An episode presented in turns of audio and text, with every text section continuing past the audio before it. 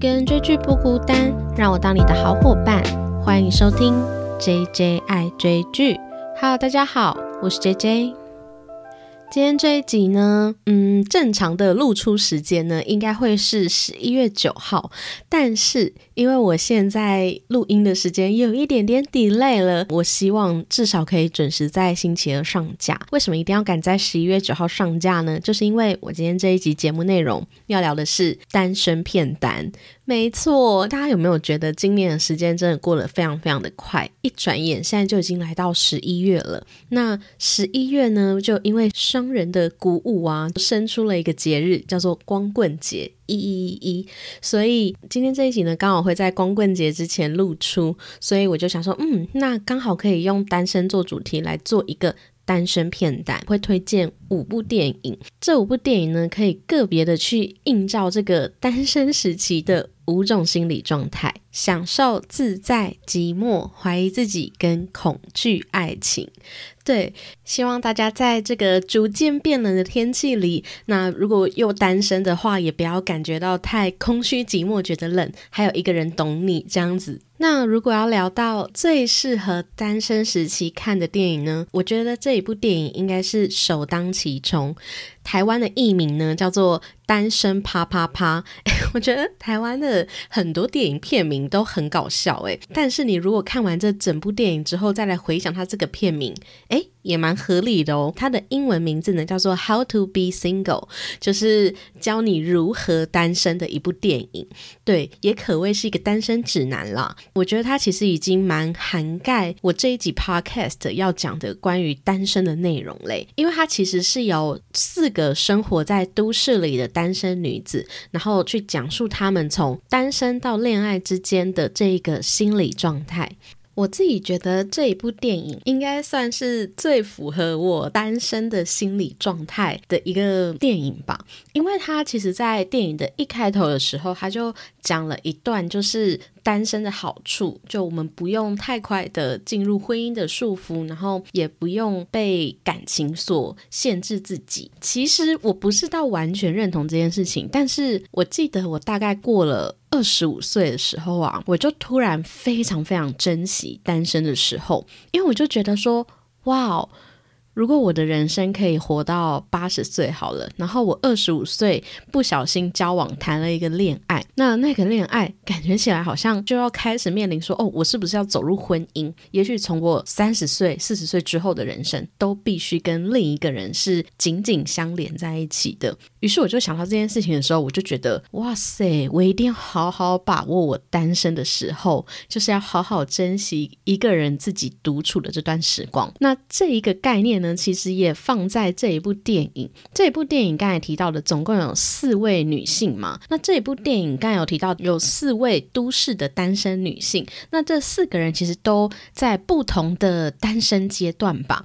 那第一个女主角呢是爱丽丝，Alice 呢，她是一个从来没有过感情空窗期的人。那她在跟上一任男朋友 Josh 交往四年之后，她开始觉得说，她从来没有过嗯一个人静下来的时。候，她感觉跟另一半在一起的时候，她常常会因为对方而限制自我，所以他就跟 Josh 说：“我们可不可以稍微的分开一阵子，然后让我去体会什么是单身的感觉？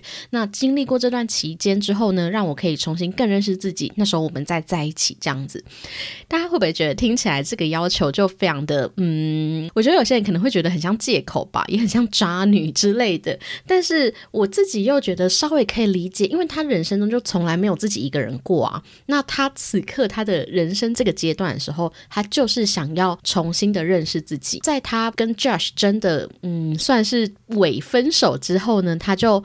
搬到了纽约当一个律师助理。那这个时候，他跟他的医生姐姐呢，叫做 Mag，一起同居。那 Mag 也是一个蛮前卫的女性。她虽然是一个妇产科医生，但是就因为她每天都在接生的过程中，她开始觉得自己，诶，是不是对小朋友免疫？甚至她其实对于婚姻这件事情也没有太大的像。但是有一天，她就因为看着病人的婴儿真的非常非常可爱，然后就融化了自己的内心，改变了自己的想法。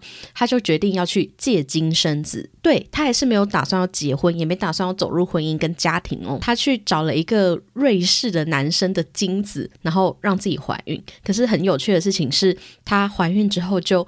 遇到了一个让他重新怦然心动的小鲜肉。在 Alice 跟 Mac 住在一起的时候呢，Alice 她在她的律师事务所认识了一个同事，那个同事呢叫做 Robin。那 Robin 呢，她是一个嗯，我觉得用身材形容一个女生没有这么有礼貌，但是她就是非常非常的。嗯，做自己的人，我觉得他是刻意去找一个有一点肉的女生来担任这个角色。那 Robin 呢，他是一个非常极致享受单身阶段的人，他很喜欢参加派对，然后也会在派对上跟不同的男人一夜情。他的单身的要诀呢，就是找一个只有四十六平米大的房间，然后。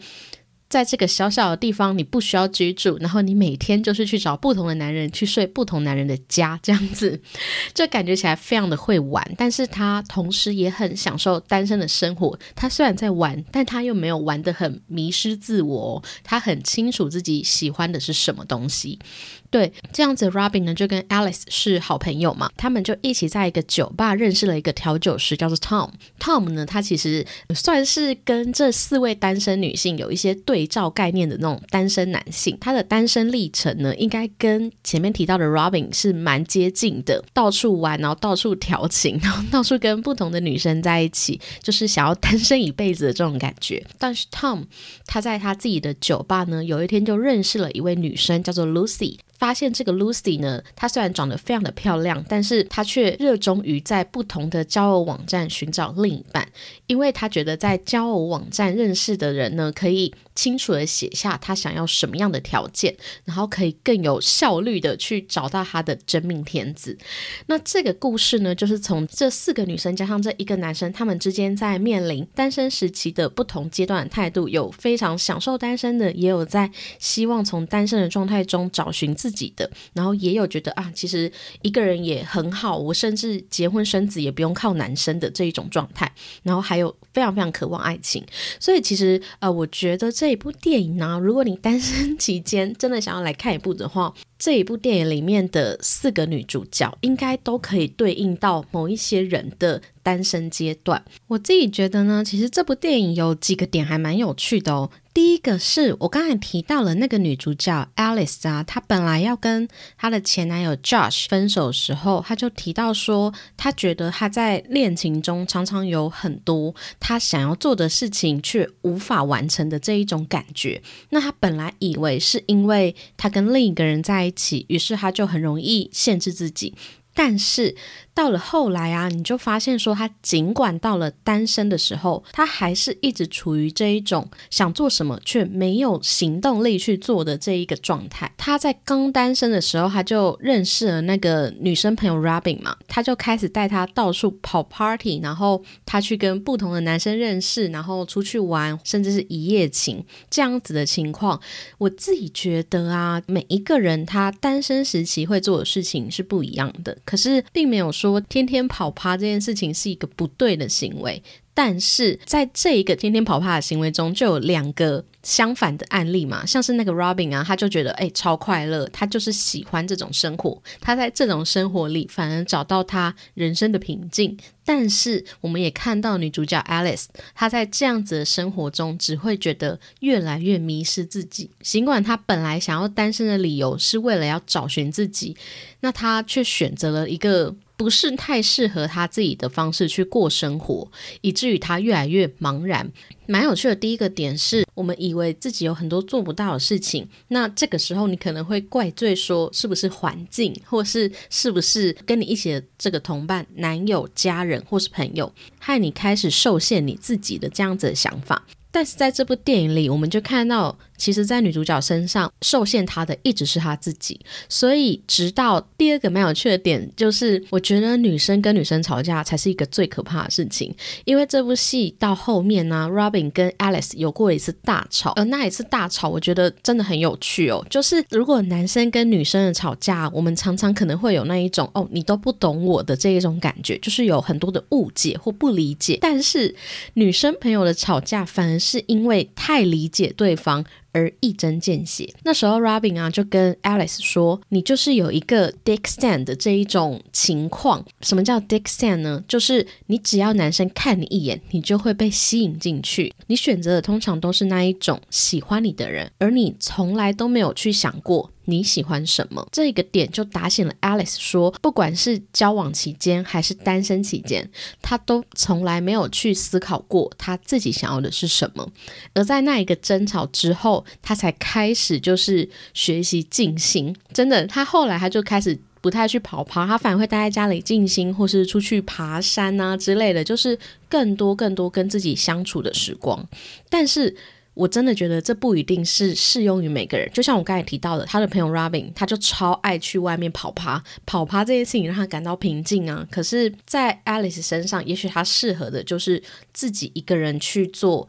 自己想要做的事情，我自己觉得这一部电影啊，其实在描写不同的人的单身情况上都有一些琢磨，所以我觉得如果你是一个嗯单身许久的人，这一部片真的还蛮适合推荐给大家的。那我觉得他最后的一幕啊，女主角她在经历过很多跟自己对话的时光之后，她就有一段独白，就她就说，当我们单身的时候，我们得学会享受孤独，但是我们得有多享受孤独才行呢？难道我们不会为了自己一个人太快活了，结果却错失找到另外一半的机会吗？那单身的重点其实是你最好珍惜这段时光。不然，可能在一周后，或者在孤独了一生之后，你或许只会得到一个时刻，那一个你没有跟任何人有任何感情交集的时刻，那个你独身自立的瞬间，这才是真正的单身。然后转瞬即逝，蛮喜欢他在最后给。这一个单身下一个注解，这个应该比较接近我对于单身时光的这一种心理状态，就是蛮享受生活的，就是你珍惜当下。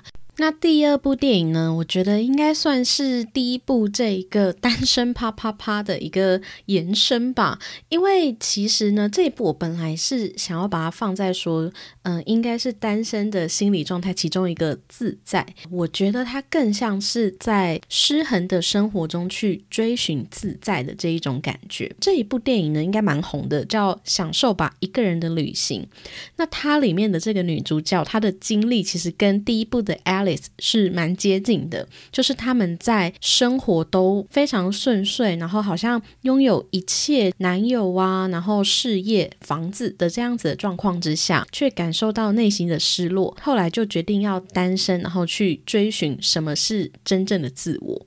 诶，其实我觉得这一部享受吧一个人的旅行啊，它的英文的译名叫做 Eat。Pray Love，我觉得更接近他这一部电影在表达的事情，就他真的就是在做 Eat Pray Love。对，虽然它表面上好像是一个旅行电影吗，或是。单身时期的爱情电影，但是其实我觉得它更接近的是身心灵平衡的电影。那这一部的女主角是茱莉亚·罗伯兹所饰演的栗子，她里面的翻译叫做小丽。那她就是在一个她已经拥有一诶还不错的老公，事业也很不错，然后甚至他们还一起买了房子的这一个状态下，她却感到内心的茫然，甚至在这个婚姻里感到很抽离。那后来她就跟她老公离婚之后呢，她就面临了人生的这种非常茫。然的十字路口，于是他就决定抛下所有的一切，去环游世界一年。那这一年之中呢，其实是他的心灵的一个追寻之旅吧。那他先去了意大利的罗马，然后又去了印度，最后来到了巴厘岛。在巴厘岛，他终于找到了他身心灵的平衡跟生命中的真爱。对，所以其实听起来真的是一个超级超级流浪的一个电影。老实说，我在看这部电影的时候啊，我真的还蛮感动的，因为我真的有过类似这样子的时刻，就是在一个所有人都觉得，哎，你好像其实过得还不错啊，或是甚至连我自己都觉得，在世俗的眼光中过得还不错的生活中，开始感到迷失。那时候我就去做一件事情，就是去环岛。我好像不知道在前几集可能都有说过，我其实有过一个人环岛经验。那一个人环岛的经验，真的我觉得是一种心灵的修炼之旅吧。这件事情真的好难跟别人去分享，说我在里面获得的心灵成长是什么。可是就是在每天日复一日的那个骑车的过程之中啊，有了很多很多跟自己对话的时间。那也在那样子的过程之中，获得了一个稍微的厘清自己想要的是什么。那因为我大概也才六天嘛，那这个女主角她其实是去做了一年。她先去了这个罗马，罗马大家也知道，就算是一个蛮浪漫，然后很活在当下，很懂得享乐的一个城市。那她身为一个美国人，刚来到罗马的时候，她就深深的被罗马人这一种享受当下的生活给吸引。她在这里面就跟她在罗马认识的朋友聊到说，其实每个城市都有属于自己的形容词。那罗马的代表词是 sex，对，就是性爱。你看他们有多火辣。他就问他自己说：“那属于你自己的形容词是什么呢？”那时候那个女主角小丽她就没有办法回答，所以这其实也是她开始去到下一个城市的时候，她想要做的功课，就是她想要去找寻他是谁。那她来到的下一个国家呢，就是印度。为什么她想要来到印度？是因为她之前认识了一个小鲜肉。那这个小鲜肉他有一个印度的老师，他本身是瑜伽大师这样子，所以他就是来。到印度的这一个。有点像是寺庙的地方吧，然后就去跟大家一起学习瑜伽跟冥想静心。小丽啊，她就来到了这一个印度之后，她却体会到她人生中前所未有的混乱。她明明想要来印度是寻找心灵的平静，没想到来到这边却感到内心的纷乱。我觉得这一种感觉啊，可以在有一场戏，我不知道大家是不是有冥想过的人。我最早期接触过冥想，应该是在两。三年前吧，那我第一次冥想的时候，我就跟这个女主角在印度的第一次冥想是一样的，就是当你闭上眼睛，只专注在自己的呼吸的时候，你会发现突然冒出了二三十个念头，就是你会发现啊。原来我的生活中居然是由这么多千丝万绪的想法集结而成。在那一场他第一次冥想的戏里面，他就想到说：“哦，等我以后回去美国的时候，我要买一间房子，然后在里面。”有一个冥想室，不断的去延伸说，哎，那冥想室要做什么样的装潢？这样子，那其实他在印度啊，有遇到了一个男生，那那个男生有一点像是大叔吧，他就对他非常的嘴贱，就是一看到他的时候，例如说他他没有看过在这边吃东西吃了这么多的人，或是说你早就不属于这里，你不应该要在这边。但是那个大叔其实我觉得他是在这个小丽身上。找到自己过去的影子，所以他其实后来时常是担任提点他的角色。那那个大叔听到他在冥想过程之后，他就告诉他说：“你应该要学习的是挑选你自己的想法。这个方法就像挑选你每天的衣服。那你来这边呢，就是渴望控制自己的人生。那你应该从心灵下手。如果你不能够掌握你自己的想法，你永远都会陷入困境。”对，其实我觉得冥想在学习的事情是，我们可以闭上眼睛，然后让思想随意的流动，但是我们要有意识的把它拉回来。当你有能力去观察你的想法，并有能力控制它的时候，其实你的生活就不会一直在那样子的困境里。这是什么意思呢？例如，我最近呢，其实有一次就是面临了一个诶还不错的邀约，那这个邀约呢，正常来讲，应该我要感到很开心的。可是我却在接受到这个邀约之后，感到很心情不好。那这个心情不好，也不是害怕，也不是担忧，我就一直很怀疑，说到底是为什么？那那个时候，我就去做了一次冥想。我在冥想中就挖掘到，哎。其实我内心有一个很深层的恐惧，不好意思说这恐惧是什么，有点私密。但是我就发现说，其实冥想在做的事情就是你要先观察到你其实是有情绪。当你知道你有情绪之后，你才可以更进一步的去了解说这个情绪是从何而来。对，所以小丽在印度的过程之中啊，她已经渐渐学习到冥想，那也渐渐的可以去控制一点自己的想法。后来呢，她下一个旅游的地点就是巴厘岛。他来到这边呢，去找寻一个大师，叫做赖爷。那赖爷在这边给他的功课呢，其实就是叫他早晚冥想，然后去抄写他所有的经典，告诉他说，巴黎人呢，为了保有快乐，一定随时要知道自己的所在，每一刻都是一个完美的平衡。那如果失去平衡的时候，我们就会失去能量。所以其实小丽在这边学习的事情是。找寻人生的平衡，可是，在赖爷的这个大师的教导下，得到心灵的平静。但是同时，他又认识了一个男子，他叫做斐利贝。那在跟这个男子的交往过程中，小丽却感受到他的人生又再度失衡了。哎，其实这件事情，他以前他会来到这边，他其实会开始这段旅行的时候，他感觉到内心的空虚，但是他不知道这个叫做失衡。那他在这一段旅程之后。从印度学习冥想、观察自己之后，他居然在巴厘岛已经可以感受到自己的失衡，也是因为他知道自己在失衡的这个状况下感到很害怕。这个时候，他身边的一个朋友叫做大姐，他就告诉他说：“有时为了爱情失去平衡，也是试着平衡生活的一部分。”我觉得这个意思其实也蛮抽象的，就是有时候我们一定要去经历过那一些。嗯，会让你感到失控的状态。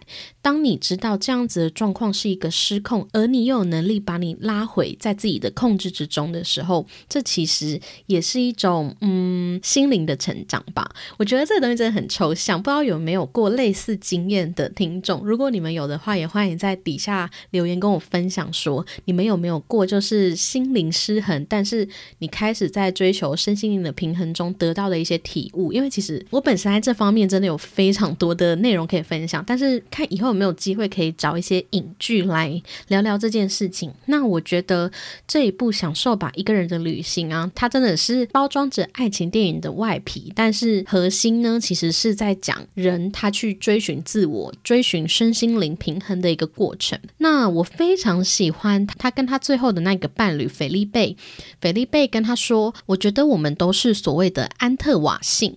那安特瓦性是什么？”呢？安特瓦辛指的是处于中间、住在边境的人。这种人放弃家庭生活的安逸，为了追求启蒙。对他们两个人呢，其实是类似的人。两个人都是没有办法真的享受在一个稳定中。所以，当他们两个人走到结局最后的时候，他们其实是想要寻求的是，我们尽管分隔两地，也可以维系关系的方法。诶，我觉得很前卫，诶，真的很棒，诶，就是。其实你不必一定像小丽，她在电影的开头的时候，她追求的是一个社会框架下的稳定。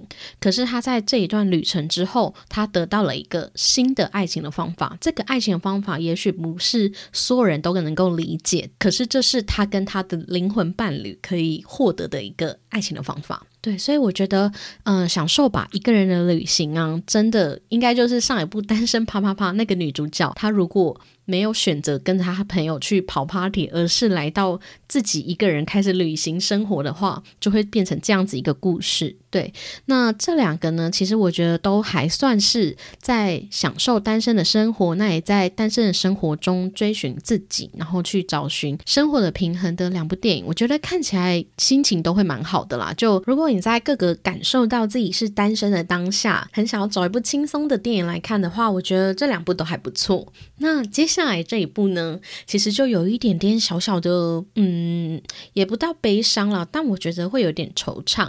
这一部呢。我觉得是单身状态下的一个心理状态是寂寞。这一部电影呢，叫做《云端情人》。其实，《云端情人》是一部非常红的电影诶。我可是我居然到了这个片单的时候，我才真正把它找出来看。饰演他的主角呢是瓦昆菲尼克斯，就是那一个小丑电影的那个小丑。他是饰演男主角西奥多。那他有一个嗯前妻叫做 Catherine，是由鲁尼马拉所饰演。诶，他们两个人现实生活中也是人人称羡的情侣哦。那这一部电影呢，它其实是在有点描写，有一点科幻的感觉吧。主角角西奥多啊，他是一个非常孤单、内向跟悲观的人。他是在一个帮别人做手写信、撰写信件的这一家公司工作。就是他们那个年代已经有一点可能是比现在的科技还要发达很多，所以其实有非常多的人甚至已经用语音声控去做感情表达这件事情。那手写信就变成一个需求了，居然就有一个公司是做帮别人写信的公司。西奥多呢，他就是跟他的青梅竹马 Catherine 离婚。那在离婚之后，他就感到非常的孤单跟寂寞。诶，这一部电影我要聊的就是单身状态下的寂寞。他有多寂寞呢？寂寞到他买了一个。作业系统的软体，用现在来讲，应该就是 AI 人工智能啦。买这个软体之后呢，他就创造了一个虚拟的女生。这个女生的配音呢是史嘉蕾·乔韩森，就是那个黑寡妇。这一部戏的演员阵容真的蛮厉害，而且这真的是一部非常非常好看的电影。我看完之后真的觉得，天哪，一切都超好看的，剧情、画面、美术设计，还有啊，所有演员的演技。都超级好看，这一部电影我真的是大推。虽然看的时候你会觉得有一点惆怅啦，然后他就创造了一个女生叫做 Samantha，后来他居然就跟这个 AI 人工智能的 Samantha 在一起了，对。所以其实这个 Samantha 啊，她虽然是一个没有实体样貌的女人，但是他却非常的能够了解这个 Cialdo，就是这个男主角。他可以从他的过去的 email 所有的信件去了解他的过去，然后了解他现在面临什么样的问题，甚至可以从他过去的，甚至可以闯进任何一个他就是在电脑上使用的东西。所以他就发现说，诶，他在做手写信的时候，这件事情其实是用电脑完成。的嘛，所以他就看了他很多手写信，他就把他的手写信整理出来，去寄给一个出版社。他甚至可以从这些网络足迹中去知道他的梦想。所以对于 Cialdo 来说，尽管这个 Samantha 他并没有实体，他不是一个实体的人，他还是可以感受到他自己被理解，比他过去交往多年的那个青梅竹马 Catherine。都还要了解他。我觉得这一部电影啊，真的给了人很多反思的部分，就是。到底你想要的爱情呢，是一个嗯长得非常漂亮的女生吗？还是一个温柔贤惠的妻子？还是灵魂接触的这一种伴侣呢？那在这一部电影呢，我觉得给了超级多思考的点呢。第一个是他这部电影其实是二零一三年那个年代，应该算是智慧型手机刚出来的时候吧，所以它其实是人工智能还在萌芽的阶段，他就出了这一部电影。可是如果我们现在正在二零二一年来看这部电影，完全有可能成为未来的世界。就是如果在性别这么失衡的状况下，然后又出现了这么真实的 AI 人工智能，它可以去搜集你的网络足迹。其实就是所谓的 big data，就是你从你过去所有的在网络上留下的数据，去拼凑出一个你是什么样子的人，可能比你认为的自己都还要更真实。那这个 Samantha，他当初刚创立他的时候，他其实也是依照我喜好，就是他。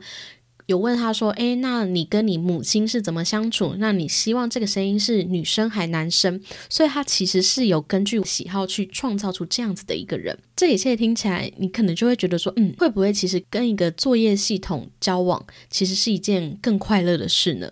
但是中间也来到了一个很大的转折点，就是西奥多啊，他就跟他的前妻 Catherine 见面。其实电影前半段他们是处于一个说好要离婚，但是并没有真的离婚，就还在拖的状态。那他最后终于跟他约见面，签字离婚。然后他就跟他的前妻说，他现在跟一个作业系统 Samantha 在交往。Catherine 就非常非常的不敢置信，他就说你。难道没有办法处理真正的关系吗？你没办法承受实体的感情会面临到的问题。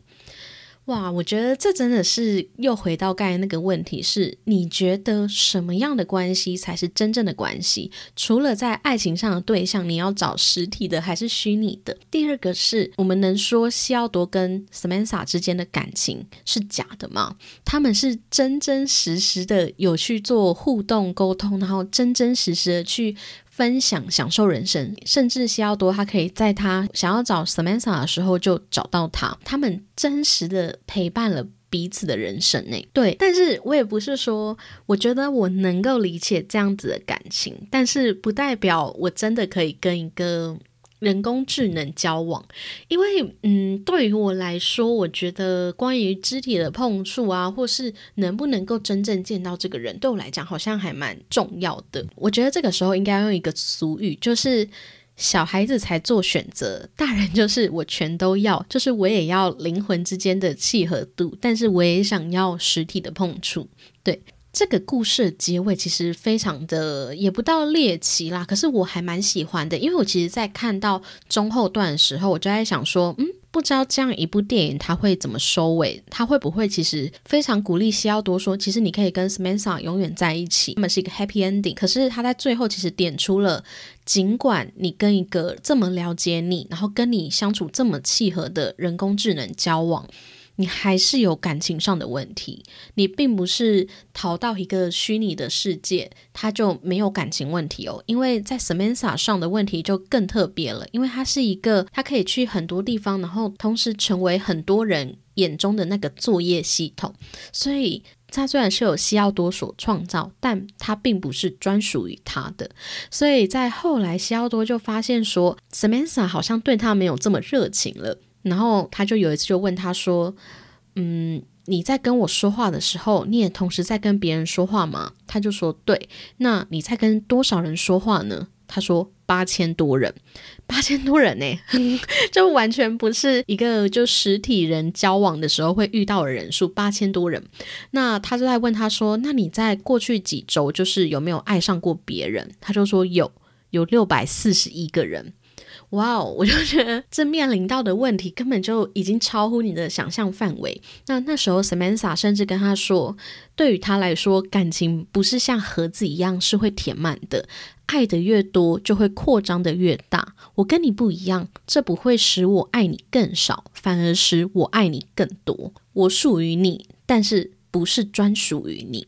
对，所以其实我觉得在西奥多身上，我其实还蛮喜欢这个结尾的，就是他其实带出了一个观念，是谈实体恋爱或是虚拟恋爱，其实你都会碰到一样的问题，就是像西奥多身上，可能就会碰到说他不太会表达自己的想法，所以有时候 Samantha 或是他的前妻 Catherine 不太知道他要的是什么。后来呢，我们都发现说，其实他跟 Catherine 会离婚有一个很大的原因是他总想要把 Catherine 变成他心目中的样。子，可是没有人可以是你。完全契合你心中的那个样子，就算这个 Samantha 是依照他的想象所出现的一个虚拟的人工智能，他还是有可能有自己的意识或想法，就是并不是你完全可以照你想要的过生活。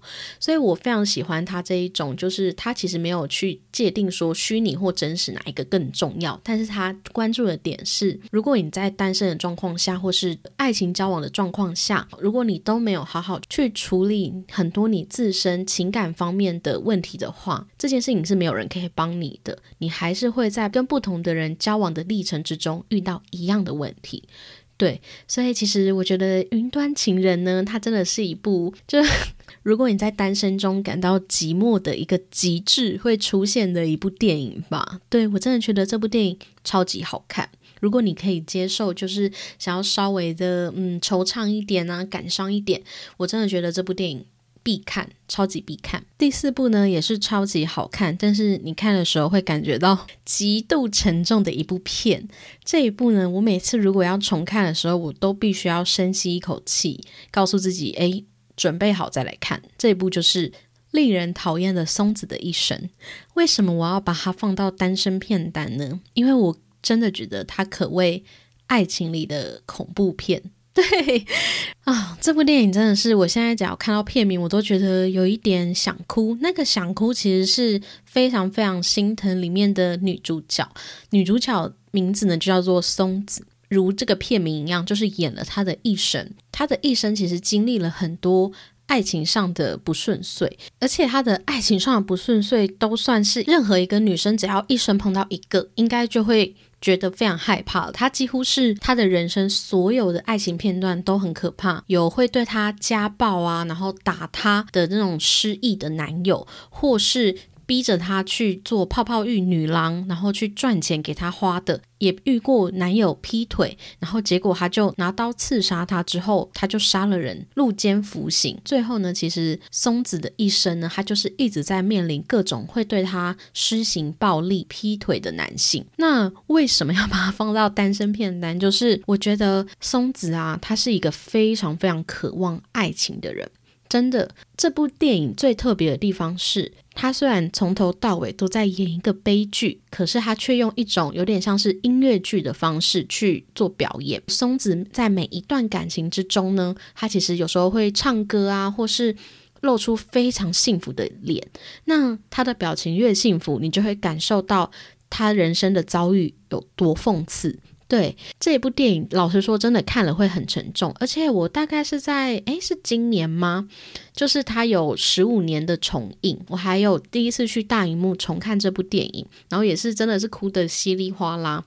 那我在重看这一部电影之后呢，我其实有在我的 IG 很早期的时候，我有贴过一个短评。那我觉得第一次看松子的时候，你会觉得在他身上这一种。没有底线的付出，其实是一件很傻的事情。但是，当我第二次在大荧幕上看松子的时候，却觉得敢爱敢恨的她是一个非常美丽的女人。因为很多人可能在单身时期啊，你是很渴望爱情，可是你却不敢行动。真的，有些人其实是会有一点退缩跟害怕的。可是松子呢？在面临每一次爱情的各种状态，尽管这个男人有多烂，但是他都决定要勇敢的爱一次。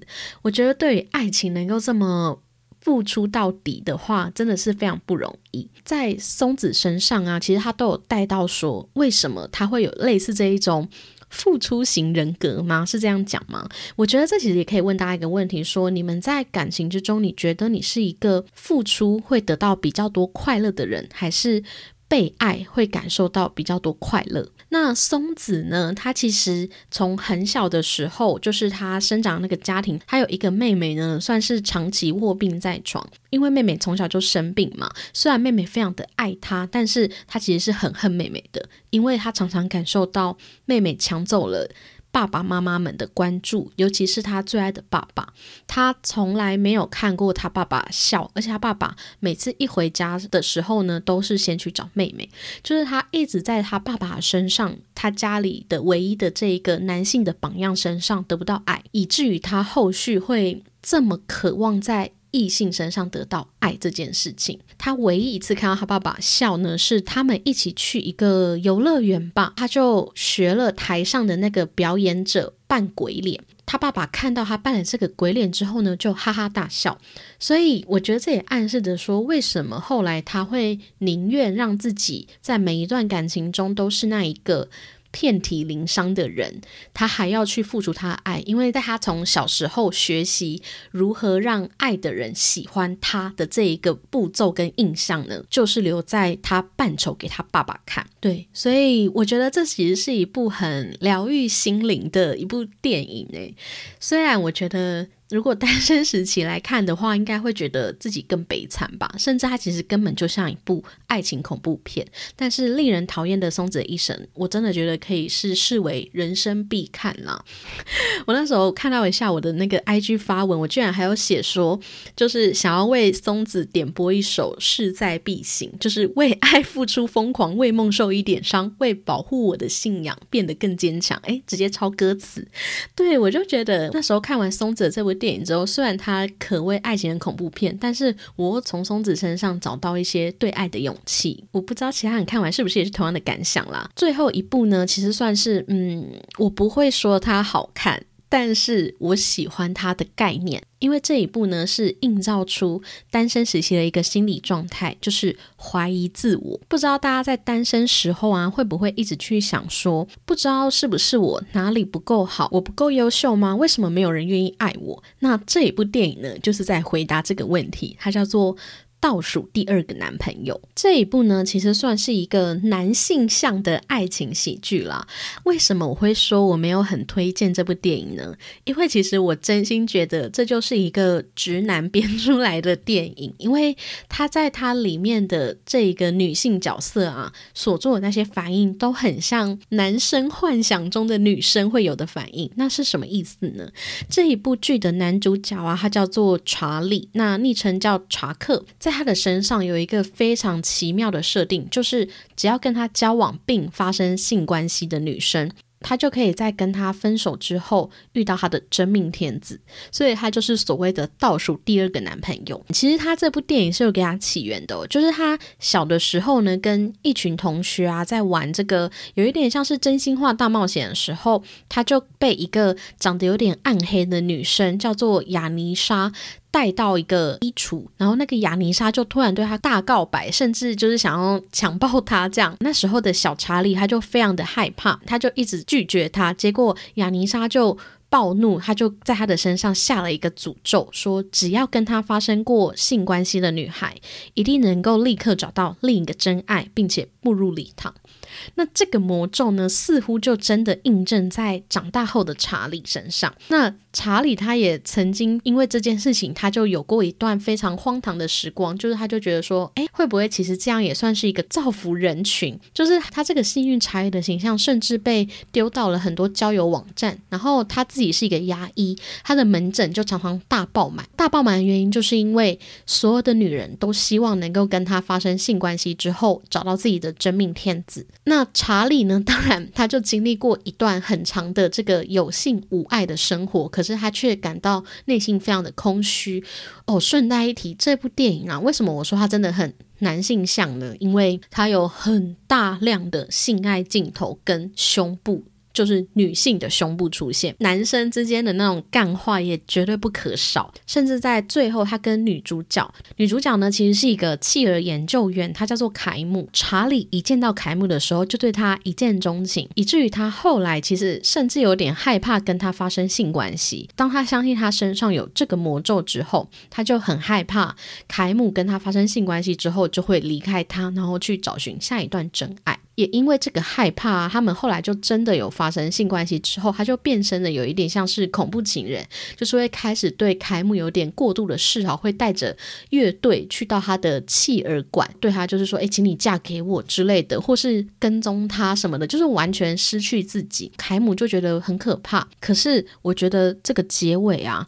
最可怕的一点，为什么说女生看到真的会生气？因为他在这边已经表现出非常非常恐怖情人的倾向喽。他的结尾居然是他后来介绍了一个凯姆非常崇拜的企鹅研究员给凯姆认识，然后凯姆就要跟这个企鹅研究员一起到南极看真正的企鹅，然后他就追着凯姆来到了飞机上，跟他说：“抱歉，都是我的错，请你跟我重新在一起。”凯姆就原谅他嘞。完全就没有在管他之前那些恐怖情人的行为，我就想说，天哪，这个结尾的安排比女生的浪漫幻想都还要梦幻呢。反正他就真的，我觉得真的是，你可以把它当做一个无脑喜剧来看。至少如果你不想要在这个单身时节啊看到那种太沉重的电影，例如令人讨厌的松子的一生或是云端情人的话，这一部电影我觉得是蛮推荐男生来看的啦。我没有到。真的很不喜欢他，因为我要说的是，为什么我要把它放进来？是因为我觉得他在这部电影的命题上，其实是完全展现出单身时期你很怀疑自己的那个状态，你会怀疑自己生存的价值，或是像这个男主角查理一样，去过了一段呃，你以为是找寻自己价值的生活，后来才发现其实是更空虚的这样子的状态，所以。我觉得在单身时期，其实我们除了像我刚才前面讲的，可能有很享受人生啊，或是很渴望爱情，或是很自在、很寂寞的状态，其实怀疑自己的部分也很多。真的，就是你如果遇到了一个很心动的对象，或是真的跟某一些人走在一起暧昧过，但是最后却。无疾而终的时候，你真的会想说：“哎，到底是发生什么事？我做错了什么吗？会不会又跟这个男主角查理一样？其实我们是来自于一个年少时期的魔咒呢？”对，所以其实我觉得这部剧，嗯，我必须先声明，我并没有觉得它好看，甚至女生看到有时候还会有点生气。但是我觉得它的命题是有趣的，嗯。那今天呢，就是介绍这五部电影，它其实都跟单身有一点点小小的关系。那就在。